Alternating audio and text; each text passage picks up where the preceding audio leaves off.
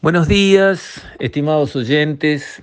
Quisiera referirme hoy a la situación argentina, que obviamente tenemos que seguir de cerca, porque si bien no tenemos la misma dependencia en nuestra economía con la de ellos, como teníamos, por ejemplo, al inicio de los 2000, donde teníamos varias poleas de transmisión, como por ejemplo la parte financiera, bancaria, porque teníamos un banco argentino acá, teníamos muchísimos depósitos de argentinos acá.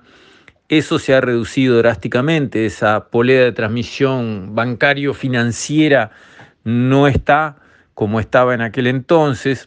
La polea de transmisión comercial, las eh, exportaciones hacia el mercado argentino en proporción de las exportaciones totales de Uruguay a otros destinos han bajado muchísimo también. Es mucho menos importante hoy Argentina como destino de nuestros productos de exportación que lo que era hace 20 años, digámoslo así.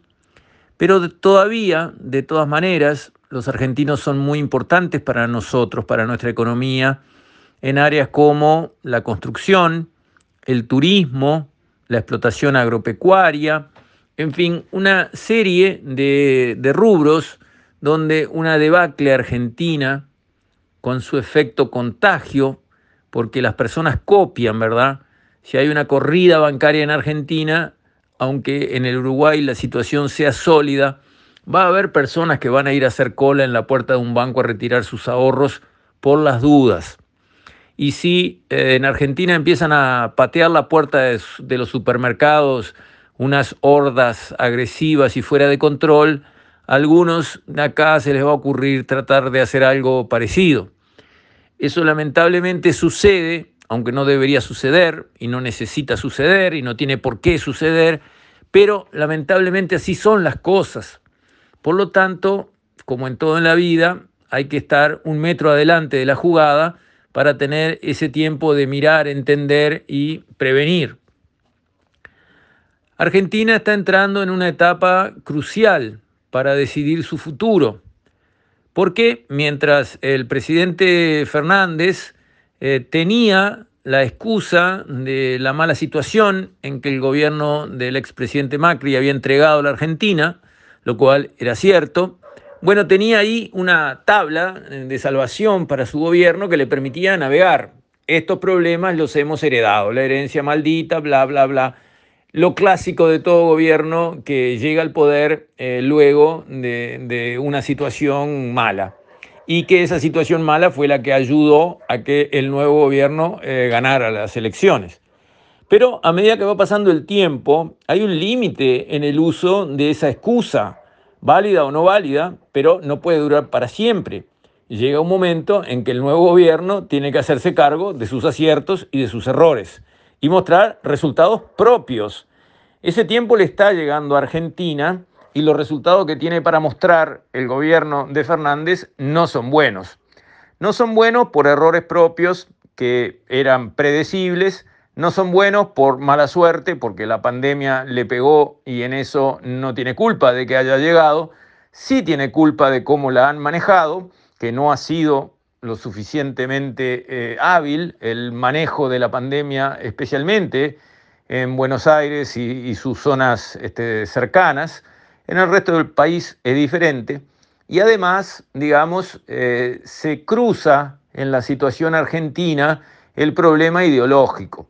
Fernández es un presidente intachable desde el punto de vista democrático, ganó unas elecciones perfectas, nadie tiene nada que decir, pero ganó con la fórmula este, Fernández Fernández, llevando a Cristina como eh, vicepresidenta.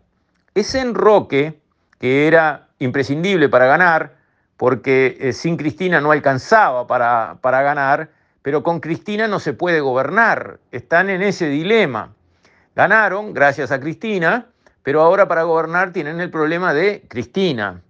Cristina, eh, eh, digamos, lidera y lidera con fuerza, es una líder que, marca los tantos, lidera un área, una ala eh, del punto de vista ideológico cada vez más radicalizada, donde se toleran, se ven con buenos ojos y vaya a saber si hasta no promueven acciones sociales como la toma de campos, que está empezando a pasar en Argentina, que es tema de discusión ahora, sobre lo cual se tiene que eh, expresar, tiene que dar su opinión hasta la ministra de lo que acá vendría a ser, este, digamos, ordenamiento territorial, allá es hábitat.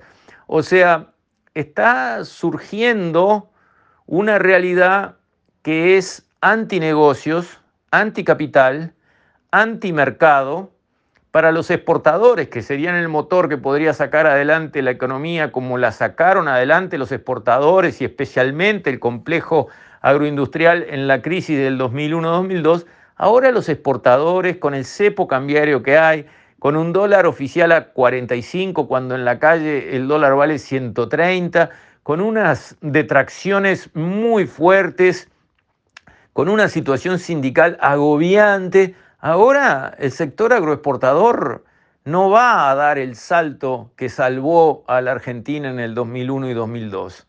Ahora el sector agroexportador está acorralado, está en retirada, está tratando de, digamos, salvar la joya de la abuela, está tratando de mantenerse en pie con los menores costos posibles y hacer una campaña más y nada más.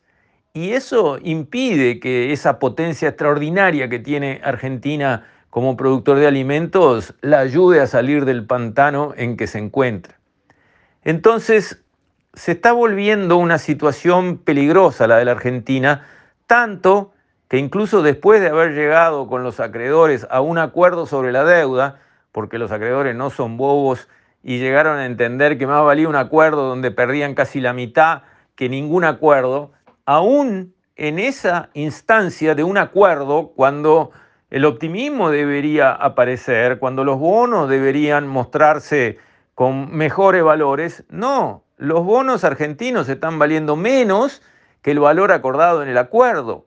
Quiere decir que la realidad argentina, a los ojos de los que saben, se está mostrando cada vez más fea y las perspectivas son cada vez más negras.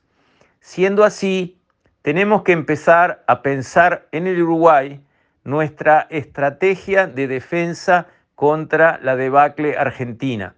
Ponernos nosotros en un equipo como lo hemos construido con buen éxito para combatir la pandemia, un equipo que prepare qué tiene que hacer Uruguay en el escenario de una Argentina que se demorona como en el 2001, donde todo sale mal, donde nada funciona, donde los bancos colapsan, donde los supermercados son asaltados y donde hay una situación insostenible en Argentina.